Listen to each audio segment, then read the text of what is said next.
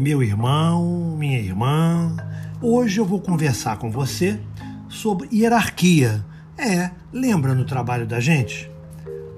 Não se esqueça, meu irmão, minha irmã, de que qualquer que seja sua posição na vida, há sempre dois níveis a observar: os que estão acima de você e os que estão abaixo de você, não é isso?